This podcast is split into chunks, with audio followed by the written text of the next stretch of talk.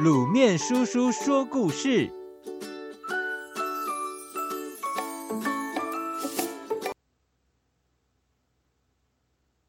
爱花的老人和仙女。在古代宋朝江南长乐村，有个爱花如痴的独居老农，大家称他秋公。几亩田地变成花圃，一所草房，花卉围绕。偌大的花园有凤仙、鸡冠、秋葵、百合、美人蕉、牡丹等无数的花种，一花未谢，一花又开，不断飘散花香。秋公在向阳处设柴门，通往园中小径。草房门外对着宛如西湖的朝天湖，湖底有桃柳、芙蓉。湖中五色莲花如彩云，阵阵香气扑鼻。秋公勤扫落叶，定时灌溉，蓓蕾将开就暖一壶酒或茶，叫一叫说：“花儿万岁！”然后坐在花旁边喝酒品茗，吟诗唱歌。花谢，秋公叹息落泪，舍不得花瓣落地，轻轻扫起放在盘中。直到枯干，再装壶，葬花壶中。如果有花朵被雨打落，就用水洗干净，送入壶中，叫做浴花。如果看见花枝折断，立刻用泥土封住，叫做衣花。秋公唯恐花儿受到伤害，不轻易让人进入花园。偶尔有亲戚朋友来赏花，总是再三叮咛。只许远看，不准靠近。如果有人摘了一花一蕊，他就会气得面红耳赤。花木茂盛，百鸟群集。春华秋实，秋公有了水果可卖，足够悠然过日子。如果有剩钱，就周济贫户，村人都很敬重他。可是好景不长，府城有个富贵人家的子弟。张伟伙同家人到处欺压善良百姓。有一天，看见秋公门里里面的花枝鲜媚，就说：“我们进去看看吧。”同行的家人阻止说：“哎，这个老头的脾气很怪，不让人随便进去的。”张伟说：“别人他不肯，难道对我也敢这样吗？”说完。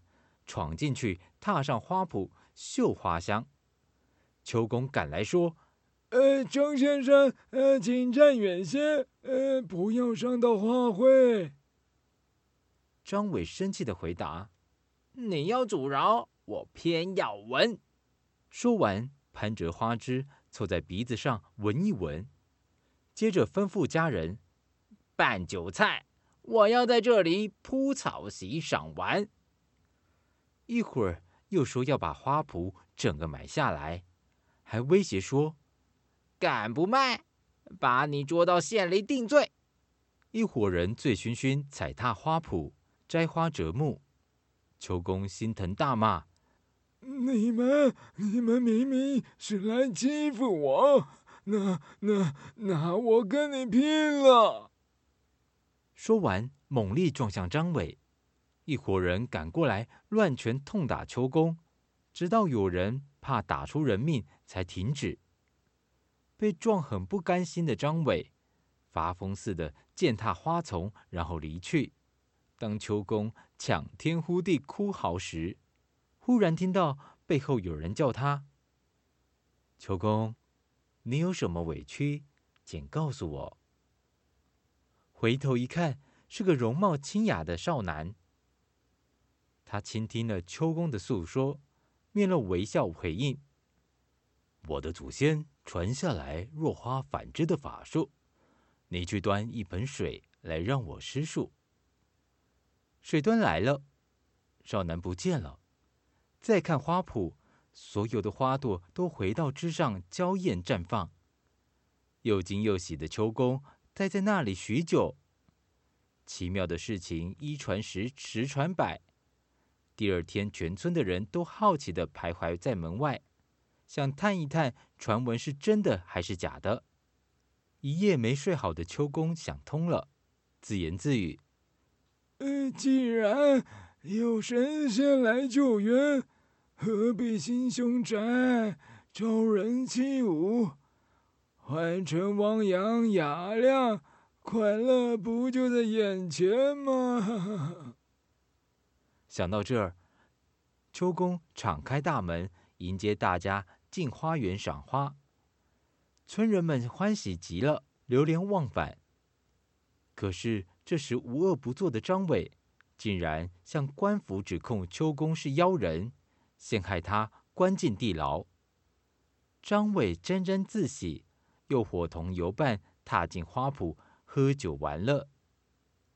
傍晚，突然刮起一阵大风，吹得花卉直挺挺的竖起，瞬间。变成一个个姣好的美少女。带头的红衣少女指着张伟说：“我们姐妹受秋公无微不至的爱护，却遭你无情的摧残，丧尽良心的你又诬告秋公，实在过分。出击吧，姐妹们！”顿时阴风阵阵，把一伙人吹得跌跌撞撞，纷纷逃跑。